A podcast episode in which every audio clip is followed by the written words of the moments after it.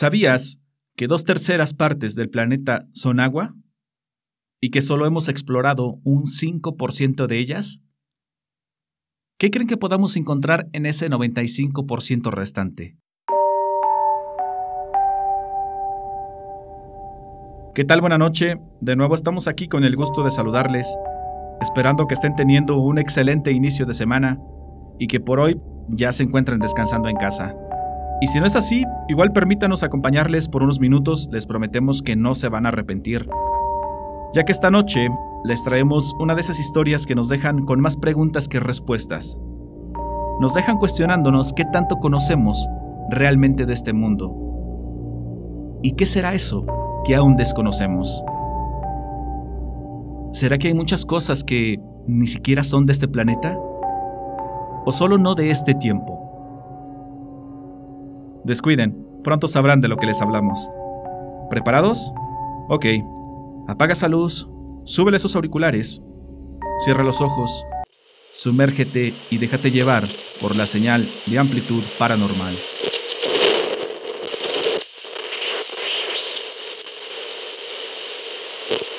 Buena noche. Un saludo para todos en el canal. Es la primera vez que me animo a contar mi historia. Lo pensé por mucho y, bueno, aquí vamos. Lo que estoy por contarles es un compendio de situaciones que ocurrieron a partir del año 1985.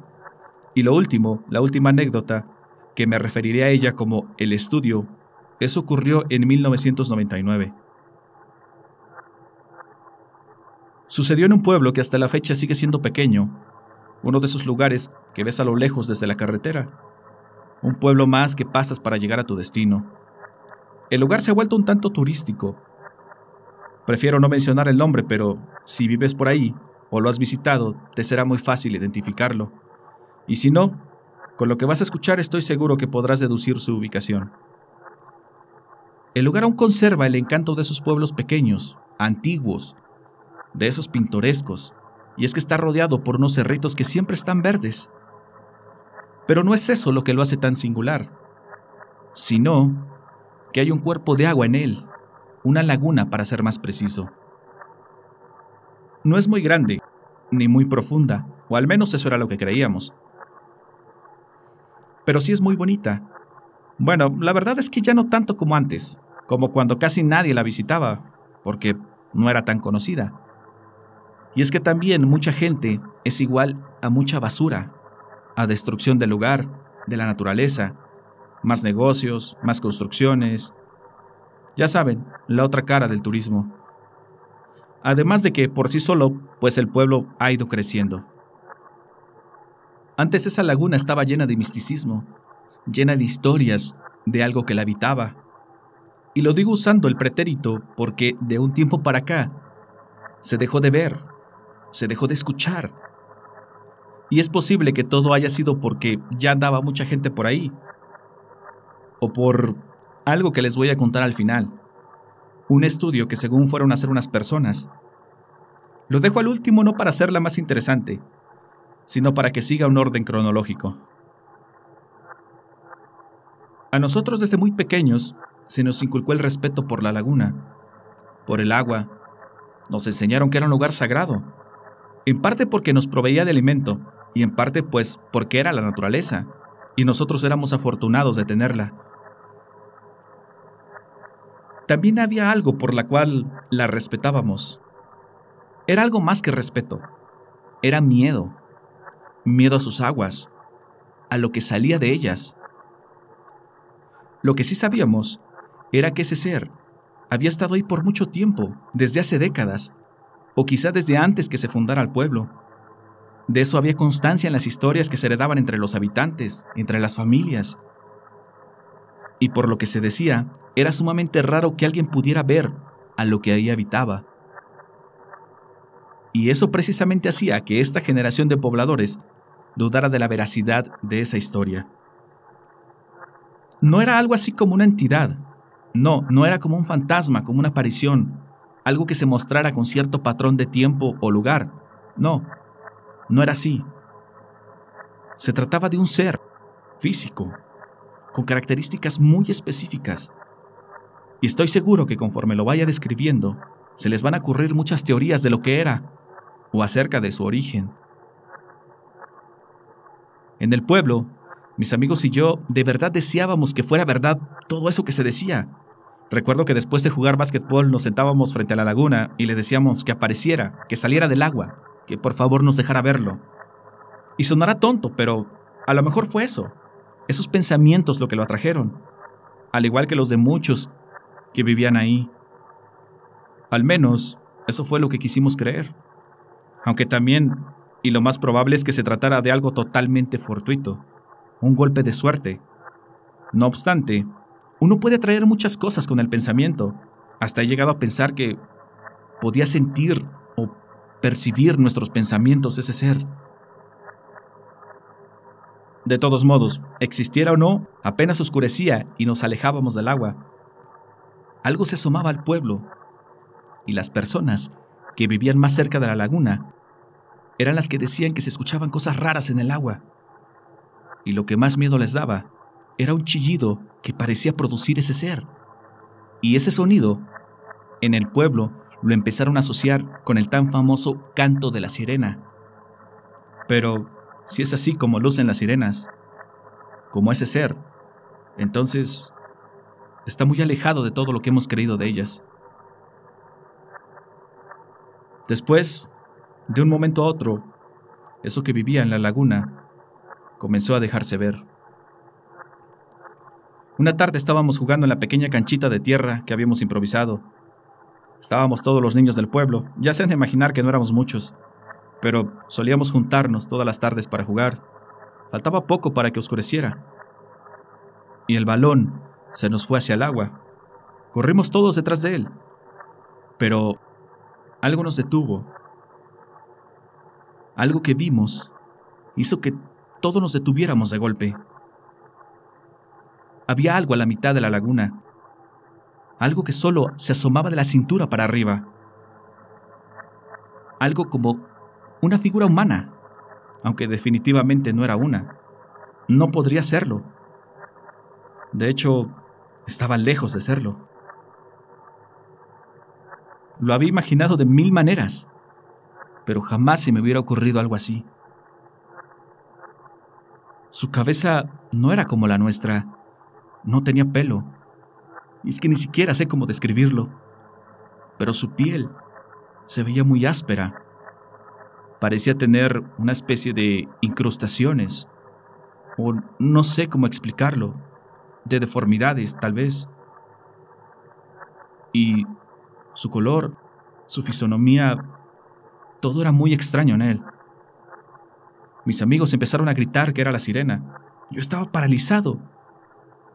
Y apenas escucharon esos gritos, y el ser se sumergió y solo dejó ver su cabeza. Rápido llegaron varias personas que habían escuchado los gritos, y afortunadamente hubo dos adultos que se encontraban cerca de ahí y que también lo habían visto. En cuanto esa cosa desapareció, en cuanto se perdió en el agua, salí de un trance. Y es que podía jurar que ese ser nos había mirado directamente a los ojos. Y fuimos varios los que experimentamos eso. Corrí, corrí con todas mis fuerzas hasta llegar a la casa. También lo hicieron mis amigos. Yo entré gritando, diciendo que se había aparecido por fin la sirena. Fui directo a la cocina donde sabía que estaba mi mamá. Le conté hasta el más mínimo detalle de lo que había sucedido. Y como sabía que no me iba a creer, le dije que también dos señores la habían visto. Al poco rato llegó mi papá y de nuevo lo volví a contar todo con mucha emoción. Nadie dijo nada. Supongo que mamá no sabía qué decir. Supongo que también era escéptica aquella historia. Aquella donde había una sirena en la laguna del pueblo. Ya me estaba sintiendo mal, como un tonto. Hasta que papá al fin dijo, ya son varios en el pueblo que dicen lo mismo. No puedo describir con palabras lo que sentí en ese momento. Era una mezcla de emoción y miedo.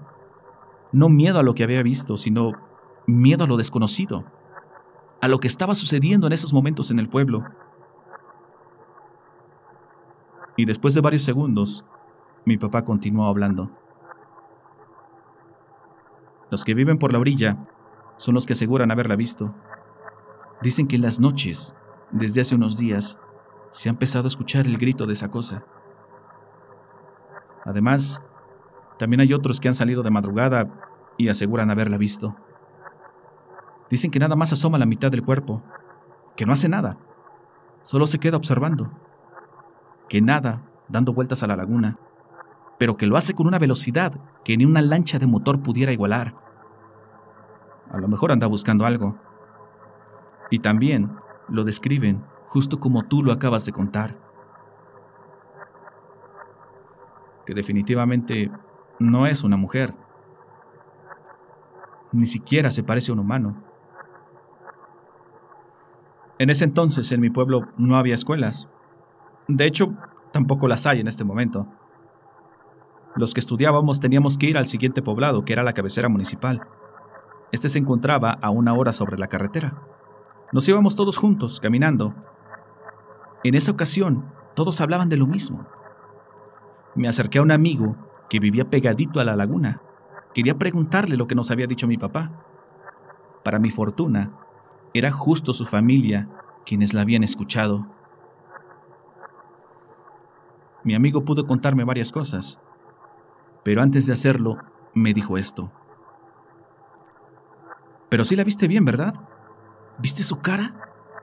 ¿Viste que parecía un reptil? Me preguntó.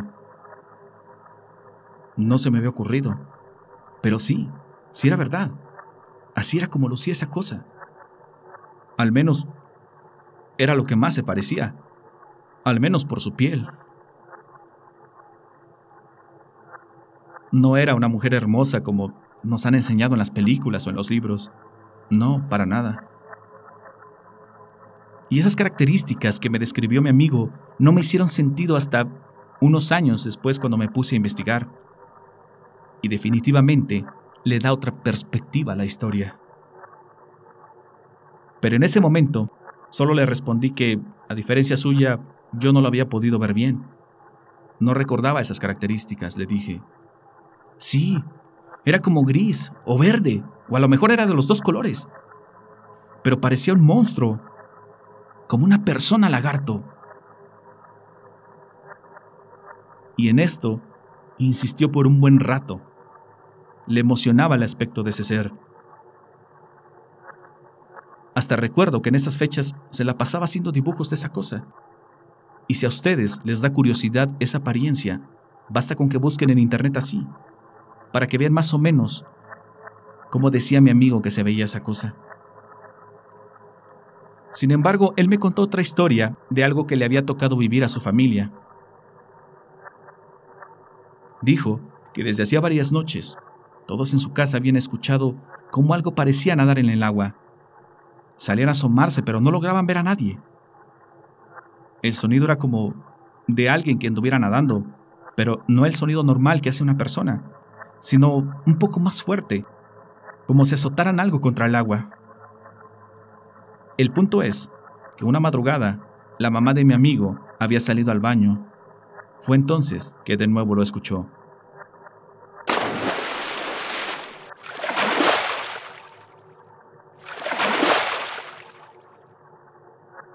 Guiada por la curiosidad, caminó hasta los límites de su casa. El sonido cada vez se hacía más claro. Buscó por todos lados con la vista y después de un rato, al fin pudo dar con lo que lo producía.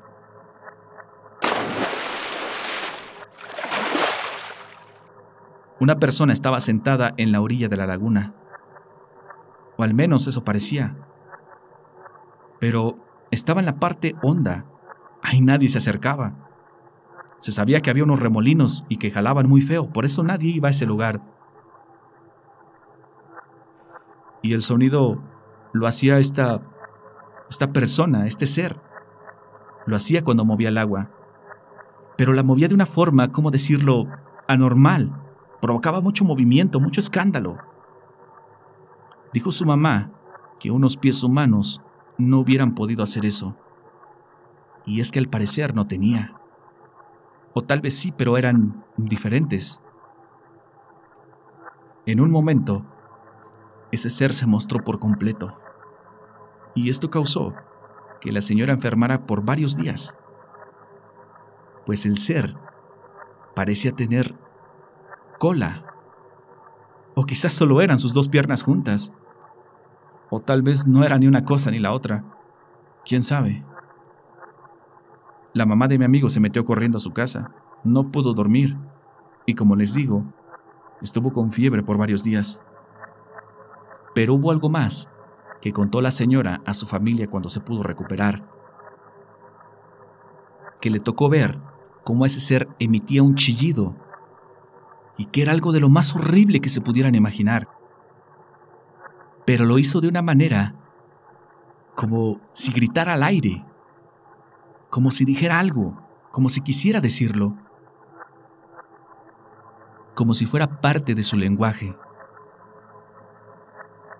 Y ese mismo sonido, ese que describió la señora, una madrugada nos despertó a todos.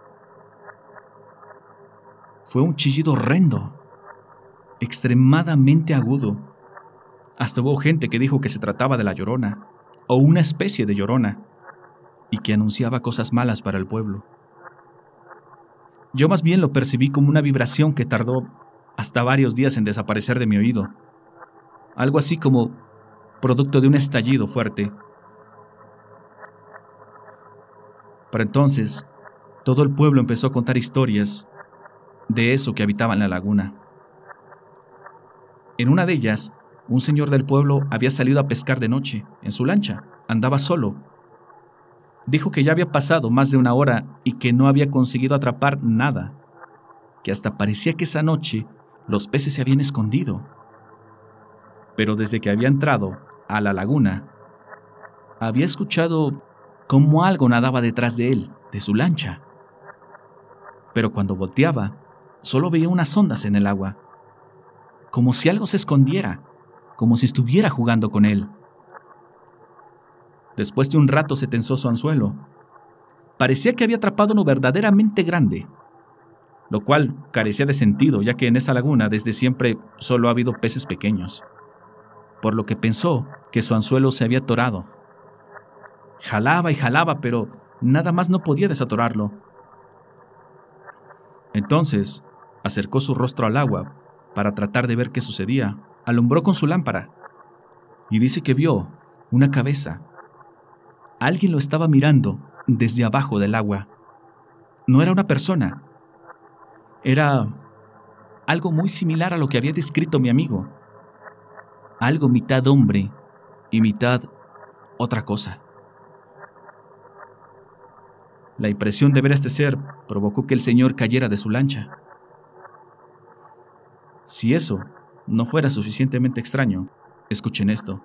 El señor fue encontrado inconsciente en el aparcadero y su lancha flotando en la laguna. Además dijo que tenía pequeños recuerdos, como flashazos, imágenes de que alguien lo llevaba jalando a la superficie. Aunque también dijo que todo lo pudo haber imaginado, y es que con tanto que se escuchaba en esos días de la laguna y de ese ser, pero lo que no se puede explicar aquí es cómo llegó el señor a la orilla de la laguna. ¿Quién lo pudo haber ayudado? Este tipo de cosas son las que me han hecho pensar si este ser era bueno o malo y aquel extraño chillido se empezó a escuchar cada vez más seguido.